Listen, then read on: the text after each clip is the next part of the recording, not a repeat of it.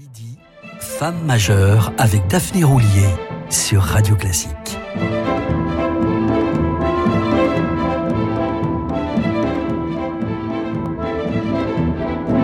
Bonjour et bienvenue à toutes les oreilles attentives qui nous rejoignent. Cette émission va peut-être en rassurer certaines, ou du moins lever quelques préjugés.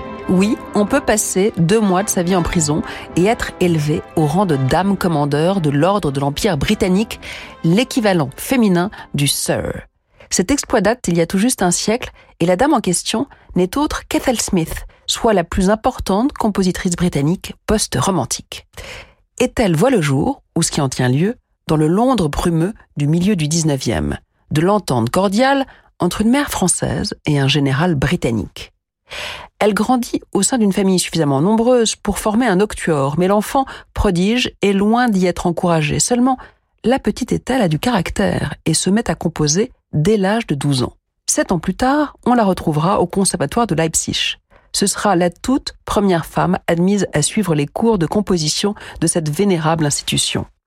Elle y rencontrera entre autres Clara Schumann, Johannes Brahms ou encore Piotr Tchaïkovski, qui voit déjà en elle la promesse d'une talentueuse carrière. La vérité, on le sait, sort le plus souvent de la bouche des enfants que de celle des Russes, mais Tchaïkovski est ici l'expression qui confirme la règle. Voici le deuxième mouvement de cette sonate pour violon et piano, composée en 1887 par Dame Ethel Smith.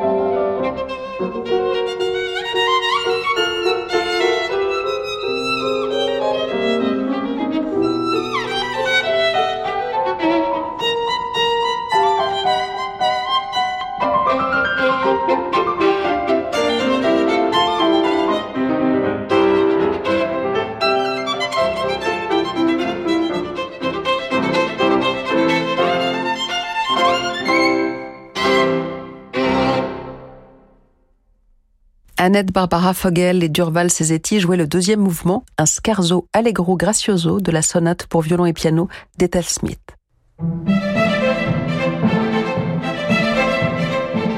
Femme majeure avec Daphné Roulier sur Radio Classique.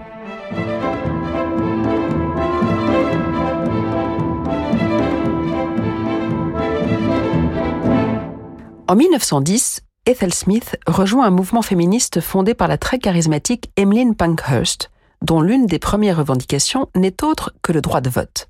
Droit dont les femmes étaient alors privées, alors même qu'elle permettait aux futurs votants de venir au monde. les comprendre. Désormais suffragette, Ethel compose en 1911 The March of the Woman, la marche des femmes en VF, qui deviendra à la fois l'hymne du mouvement et l'une de ses œuvres emblématiques.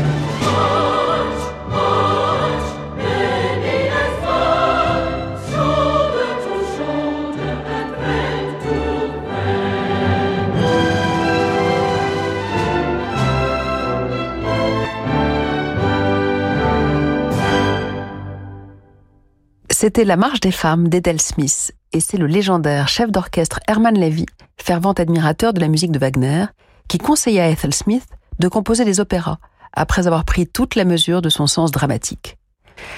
Son deuxième opéra, Derwald, La forêt en VF, je traduis pour les rares non-germanophones qui nous écoutent, fut le premier opéra composé par une femme, représenté au Metropolitan Opera de New York en 1903, et le seul, croyez-le ou non, de tout le XXe siècle. Oui, vous avez bien entendu, le seul et l'unique. Bien sûr, Ethel Smith ne s'en tint pas là. Elle s'attela ensuite au petit troisième, baptisé Les Naufrageurs, inspiré d'une funeste tradition de la côte des Cornouailles qui consistait à attirer traîtreusement, autant que nuitamment, des bateaux sur des récifs pour mieux les détrousser. Un thème propre à séduire, vous le comprendrez, le public français. Voilà sans doute l'une des raisons pour lesquelles elle composa sur un livret, écrit dans notre langue, l'autre étant qu'il lui semblait plus facile de monter un nouvel opéra de ce côté-ci de la Manche que de l'autre. Mais les voies de la création sont capricieuses. L'opéra sera finalement créé à Leipzig le 11 novembre 1906, après avoir été traduit en allemand. Trois ans plus tard, il est recréé en anglais sous son titre définitif The Wreckers, les naufrageurs, à Covent Garden, sous la direction de Sir Thomas Beecham, l'un de ses admirateurs aux côtés d'un certain Gustave Mahler. Tenu par certains comme l'opéra anglais le plus important composé durant cette période, entre Purcell et Britten, il connut un certain succès. Mais il aura fallu attendre le printemps dernier, soit 113 ans très exactement, pour que sa version française d'origine soit créée, constituant l'un des événements du festival de Glyndebourne 2022. En voici l'ouverture.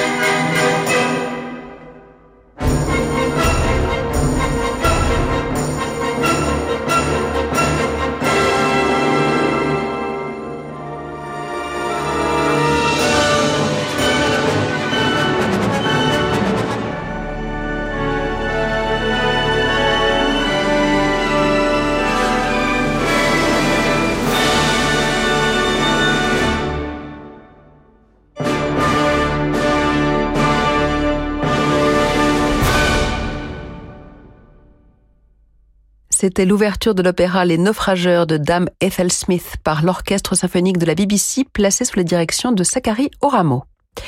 L'auteur du livret, Henry Webster, est le seul homme dont la compositrice fut amoureuse. Elle qui préférait ouvertement les femmes au point de tomber amoureuse à l'âge de 71 ans d'une certaine Virginia Woolf. Ethel Smith s'était quelque peu détournée de la foi, mais n'en était pas moins intriguée par le catholicisme fervent des Trevelyan, une famille anglo-irlandaise dont elle était proche, au point d'aimer leur fille Pauline, à qui elle dédia une grande messe en ré, comme la Missa Solemnis de Beethoven, l'un de ses chefs-d'œuvre préférés. Ce sont grâce à ses premiers succès et à des têtes couronnées que cette messe vit le jour. Ethel Smith la composa en partie sur le yacht de l'impératrice Eugénie, au Cap Martin, qui profita de cette villégiature pour l'inviter à rencontrer la reine Victoria à Balmoral. Smith y joua des extraits de sa messe au piano, tout en chantant elle-même les parties des solistes et des chœurs, avec une telle passion que la reine demanda à la Royal Choral Society de la créer, ce qui fut fait en 1893 au Royal Albert Hall de Londres. Au mépris des conventions de la liturgie, Ethel Smith tenait à ce que sa messe s'achève triomphalement sur son Gloria, et non sur l'Agnus Dei, bien qu'elle fût fascinée par cet Agnus Dei qui nous lave de tous les péchés.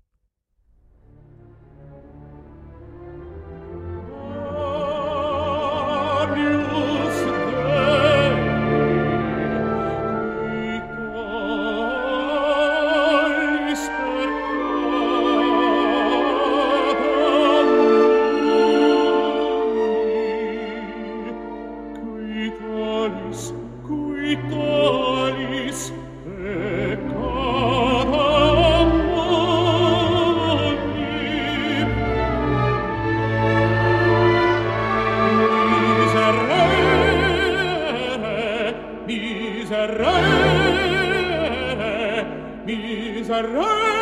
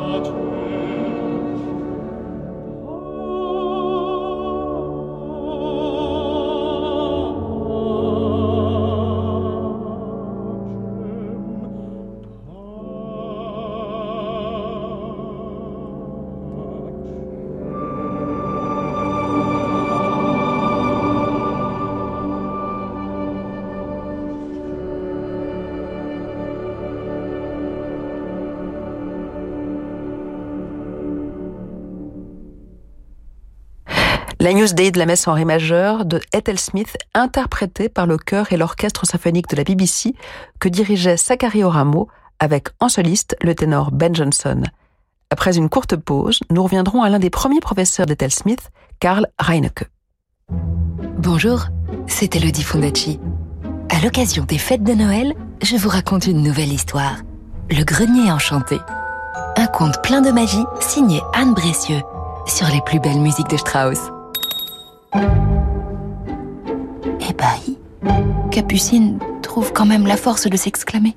Grand-père Louis, est-ce bien toi qui m'as appelé? Grand-père Louis, euh, je ne savais pas que les tableaux pouvaient parler. Les histoires en musique d'Elodie Fondacci sont disponibles en podcast sur radioclassique.fr et sur vos plateformes habituelles. Chercher, soigner, défendre. À la Fondation Jérôme Lejeune, les personnes avec un handicap mental génétique sont le cœur de notre engagement. Je m'appelle Émeric. J'entends un traitement grâce à la recherche. Les personnes comme moi pourront mieux parler et comprendre. Le directeur de la Fondation, Thierry de la Ville-Jégu, vous adresse un message. Nos programmes de recherche franchissent des étapes clés. Pour les faire avancer plus vite et ainsi améliorer la vie des personnes comme Émeric, faites un don sur fondationlejeune.org.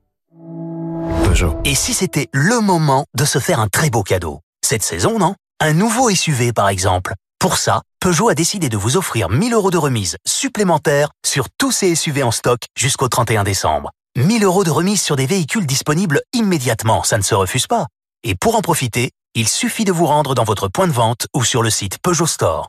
Offre valable pour toute commande d'un SUV en stock sur Peugeot Store jusqu'au 31 décembre, réservé aux particuliers. Au quotidien, prenez les transports en commun.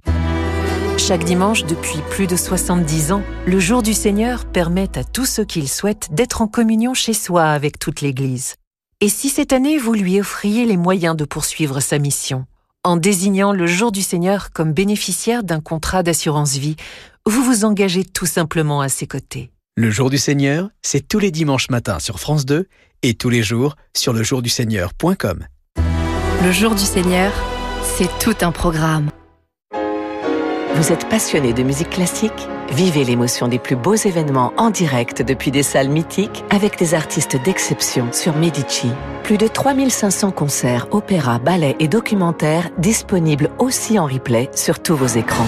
Vous souhaitez découvrir le meilleur de la musique classique? C'est sur Medici. Medici.tv, Classical Emotions on Demand.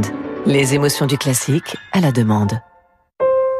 Radio Classique et la salle Gaveau présentent Chopin ou le piano romantique. Un concert magique où Franck Ferrand dévoilera en musique l'univers secret de Frédéric Chopin, en compagnie de l'un de ses meilleurs interprètes, le pianiste Nicolas Stavy. Chopin ou le piano romantique avec Franck Ferrand et Nicolas Stavy. Un concert radio classique le 14 février prochain, salle à Paris. Réservation au 01 49 53 05 07 ou sur salgavo.com. Les crises que traverse le Liban, l'Ukraine, l'Arménie, l'Irak et la Syrie laissent des milliers de familles dans une situation de pauvreté extrême. Les chrétiens d'Orient, qui œuvrent au service de tous dans les domaines de l'éducation, de la santé et du patrimoine, ont besoin plus que jamais de notre soutien. Avec l'œuvre d'Orient, aidez-les en faisant un don sur œuvre-orient.fr ou par chèque à l'ordre de l'œuvre d'Orient, 20 rue du Regard 75 006 Paris.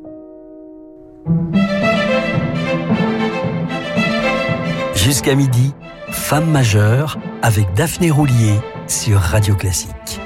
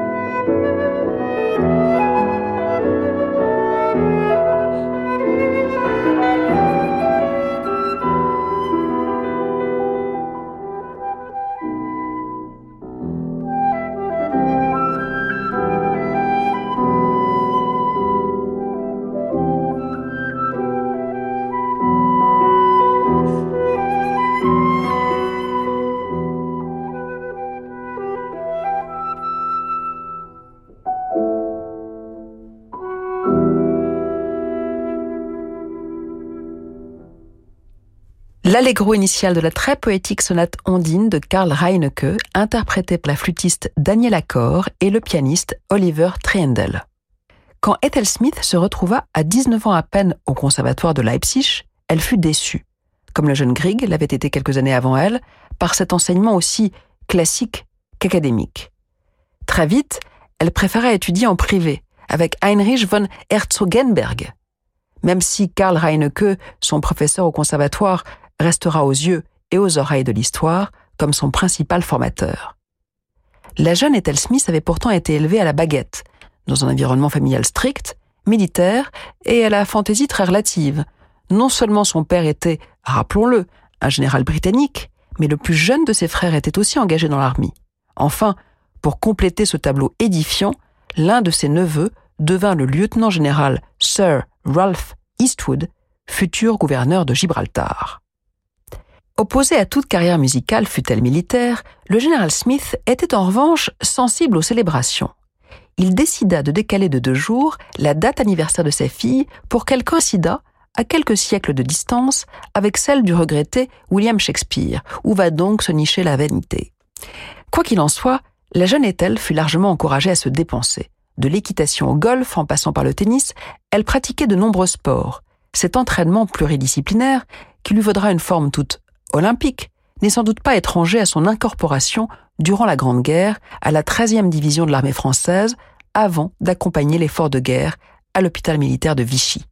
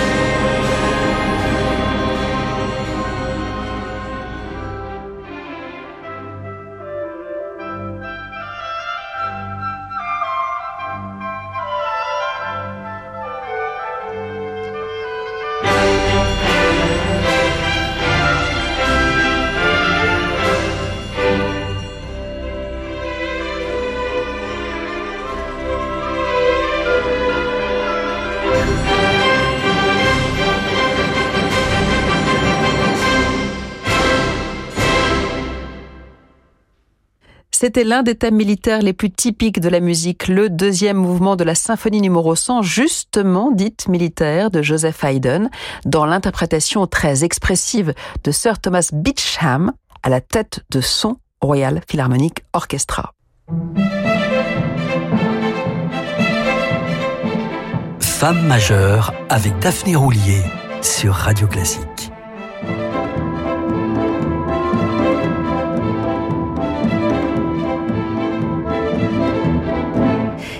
C'est lors de son emprisonnement à Holloway qu'Ethel fit la conquête de ce riche et distingué chef d'orchestre anglais, héritier des laboratoires Beecham, mais non dénué d'humour. Condamné à deux mois de prison pour s'être attaqué à la résidence d'un obscur secrétaire d'État aux colonies lors d'une manifestation de suffragettes, Ethel Smith ne renia jamais ses convictions féministes.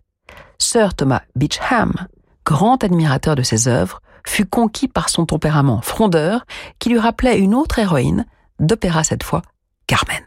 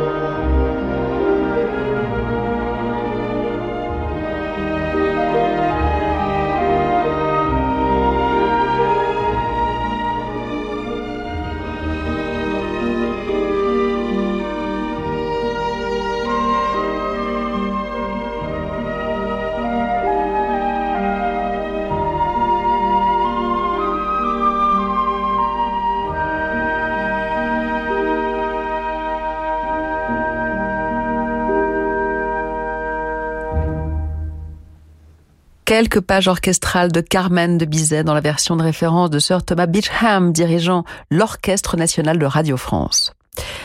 D'un jugement sûr et sans appel, Tchaïkovski fut l'un des tout premiers critiques à percevoir l'importance de cet opéra dont il prédit le succès planétaire et ce, alors qu'un climat de franche hostilité entourait cette création.